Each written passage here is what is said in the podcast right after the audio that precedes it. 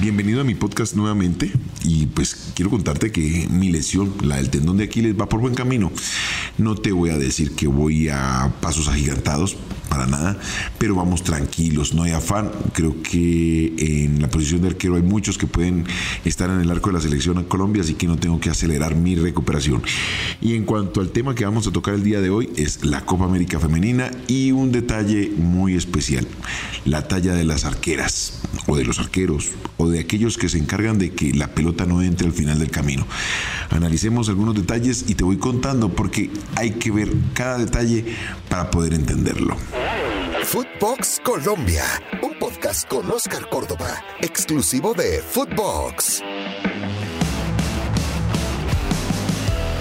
El fútbol es un deporte bastante especial. A veces nos damos a la tarea de medirlos dependiendo del el género. En este caso nos está pasando y nos pasa factura. Créeme que es de esa manera. Cuando tuvimos la oportunidad de empezar en este periplo, en esta aventura del fútbol, me encontré que nuestros colegas en lo personal no eran de talla muy alta. Y te voy a dar unos ejemplos. Reneguita no era un arquero de gran eh, tamaño, para nada. Era un arquero que para nuestro medio era un arquero promedio, de una estatura de 1,75 a 1,80 de estatura.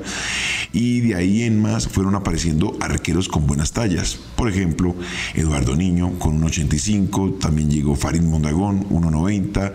Miguel Calero, 1,87, 1,92. No me acuerdo bien exactamente cuánto medía mi gran amigo Miguel. Y ahí se fueron dando las oportunidades para que muchos de estos muchachos de buena buenas tallas aparecieran. En lo personal, soy un arquero de 1,84, 1,85 de estatura, pero compensaba de pronto mi falta de talla con un tema específico que era la saltabilidad y agilidad que me permitió de diferentes deportes o me permitieron diferentes deportes mejorar en la medida que iba practicándolo. Por ejemplo, practiqué voleibol, practiqué básquetbol, béisbol y bueno, así me fui encontrando con una capacidad motriz que me permitió mejorar mi condición más allá de la estatura de 1,84 que desarrollaba dentro del ámbito profesional. Pues bien, eso me dio de alguna manera una capacidad de poder competir contra aquellos que tenían mejor talla. Y poco a poco fui encontrando un puesto a nivel suramericano que me dio el reconocimiento como uno de los arqueros, digamos, destacados dentro de varias selecciones y varios equipos a nivel suramericano. Pero cuando nos dimos a la tarea de saltar al viejo continente, pues me encontré que empezaba a ser un arquero de poca estatura.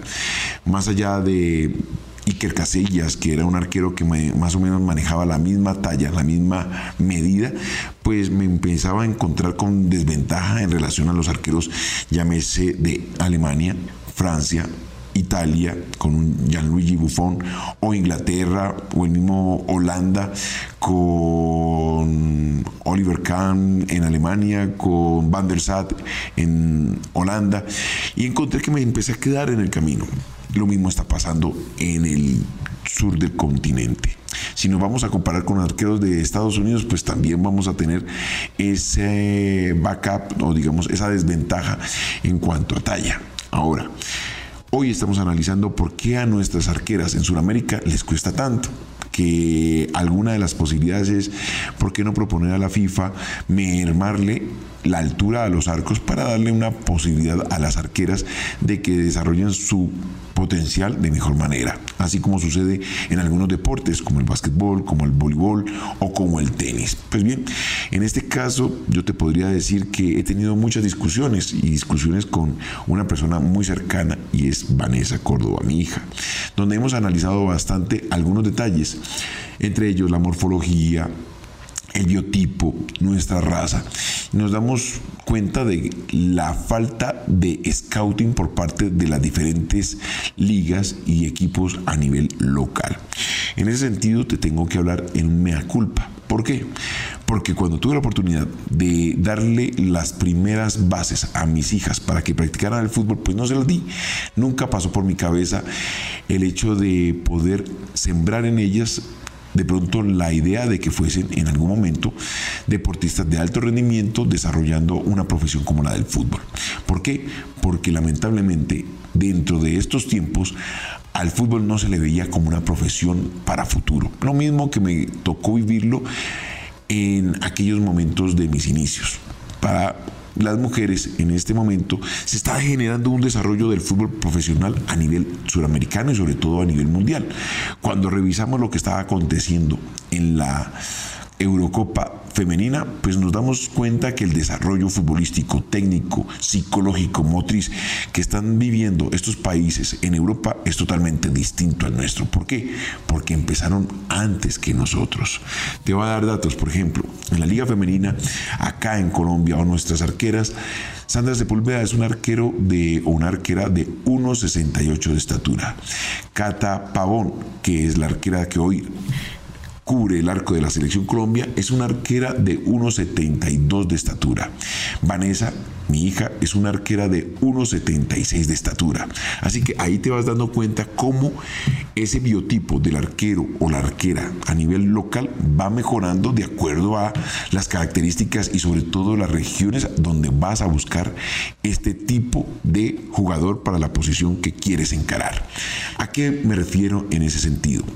Tenemos que buscar por parte de los scouting o de los entrenadores de pronto la capacidad de ir y buscar en diferentes ligas o diferentes deportes ese biotipo que nos permita cubrir esa posición tan específica.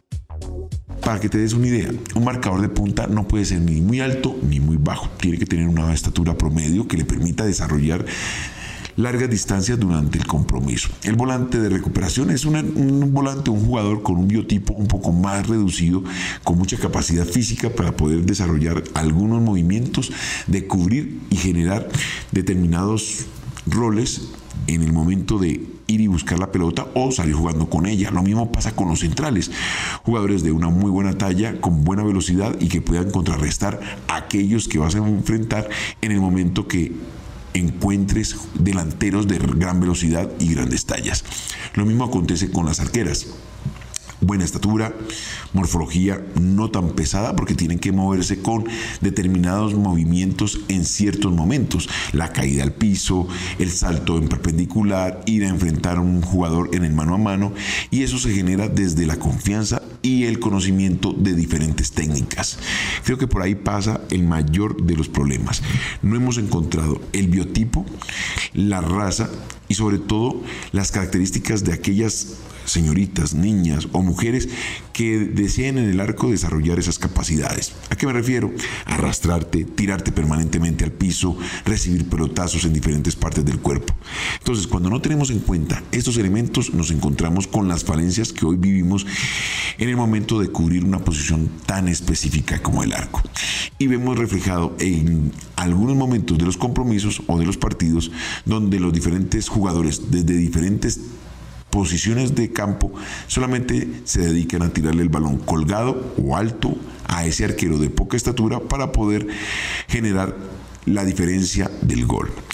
Ahí más o menos te voy tirando algunos detalles. Seguramente esto será analizado por grandes expertos de la posición que te permitirán entender claramente, pero desde lo personal te doy esa reflexión.